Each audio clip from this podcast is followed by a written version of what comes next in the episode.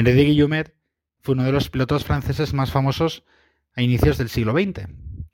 Hizo miles de vuelos, no solo transoceánicos, sino también cruzó la cordillera de los Andes varias veces, en concreto más de 390 veces cruzó aquella cordillera con las dificultades que tienen. Es una cordillera que está fundamentalmente en los viajes que le hacían de Argentina a Chile. Pues bien, en uno de aquellos viajes, cruzando la cordillera de los Andes, tuvo un accidente y es que se desorientó, había muy mal tiempo y al final acabó consumiendo pues todo, toda la gasolina. Y tuvo que hacer un aterrizaje forzoso en mitad de aquella cordillera. Consiguió aterrizar, sobrevivir a aquel aterrizaje, su avión se quedó totalmente inutilizado. Y entonces, pues nada, se quedó ahí en mitad de la montaña y luchó por sobrevivir. Se puso a caminar y estuvo más de cinco días caminando a ver si se encontraba a alguien. Y al final del quinto día, efectivamente, hubo un chaval de 15 años que vivía con su familia, prácticamente en un pueblecito, en un poblado que habría allí, y lo localizaron. Se acordaron de que había un grupo de búsqueda de aviadores buscando precisamente a Henry. Se había declarado todo un equipo de búsqueda al ver que no había llegado a Chile y lo localizaron. Una de aquellas personas que participó en aquel rescate fue Antoine Saint-Exupéry, que aparte de ser aviador, fue un escritor famoso, escribió El Principito. Pues bien, Henry le, le describió a Antoine todas sus peripecias en aquel viaje, todo lo que había hecho por sobrevivir, y al final le dijo, Antoine, lo que yo he hecho, ningún animal lo hubiera hecho. ¿Qué es lo que hizo Henry? Henry sobrevivió, sí, pero sobre todo lo que hizo es no se rindió.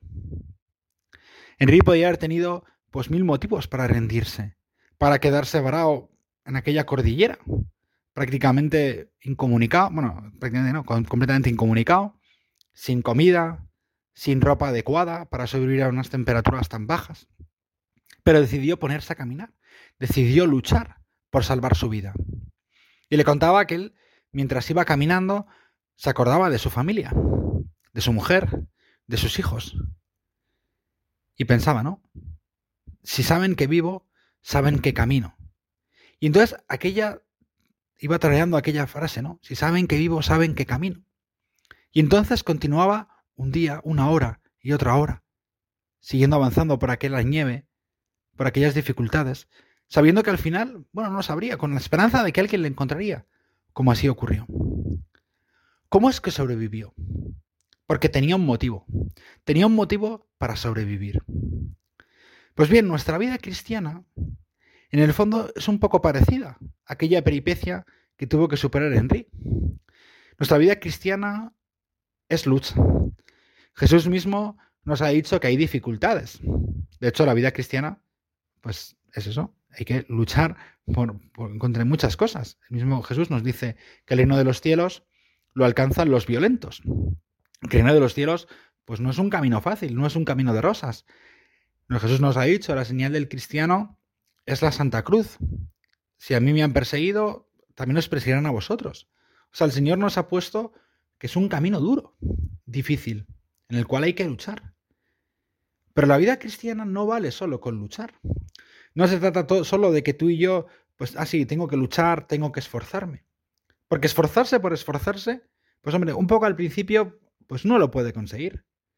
Pero después de un tiempo cansa, como tú y yo nos cansamos tantas veces de la lucha, de ver que las cosas, pues a lo mejor al final, pues no salen, pues como nos gustarían.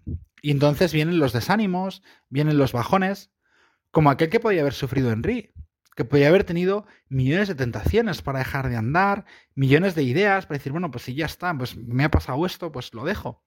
Y no. Aquel tiempo se empeñó en sobrevivir. Se empeñó en que le tenían que encontrar, porque tenía un motivo, tenía que encontrarse con su mujer y tenía que encontrarse con sus hijos. Y él nos enseña la clave en el fondo de nuestra vida cristiana. Que la vida cristiana no es simplemente esa lucha. Que no simplemente se trata de que tú y yo pues procuremos hacer las cosas bien. Que sí, que hay que hacerlas y que tenemos que luchar. Pero no vale solo con luchar, sino que hay que tener un motivo. ¿Y cuál es nuestro motivo en el fondo? Nuestro motivo tiene que ser el amor. Que yo peleo porque quiero amar. Que hago las cosas porque amo a Dios. Y si no, dejamos de hacerlas. Porque si no, ¿para qué voy a empeñarme por hacer las cosas? ¿Para qué voy a empeñarme, no sé, en ofrecer este pequeño sacrificio? ¿Por qué voy a tener que asumir esta dificultad? ¿Por qué voy a tener que vencer esto si el cuerpo me pide otra cosa? Si el mundo me lleva por otro lado? Si mis amigos hacen otras cosas? Si la gente que me rodea va por otro lado? ¿Por qué yo tengo que conseguir esto? Porque yo en el fondo lo que quiero en mi vida es amar a Dios. En el fondo, en el fondo, porque quiero amar a Jesucristo. Y eso es todo lo que se trata. En rato de oración que estamos intentando hacer, pues tú y yo, queremos renovar nuestro deseo de lucha, queremos renovar nuestro motivo. ¿Por qué tú y yo luchamos? ¿Por qué tú y yo hacemos las cosas? ¿Qué es lo que me motiva a luchar? Y si al final no sale Dios, si al final no sale el amor a Dios, el querer hacer las cosas por amor, ya te adelanto que nos cansamos, que viene el desánimo, que aquello se deja. Pero si renovamos nuestra lucha en querer hacerlo por amor, entonces todo es más fácil. Quien tiene un motivo, quien tiene un amor, quien tiene un cómo, supera todas las dificultades.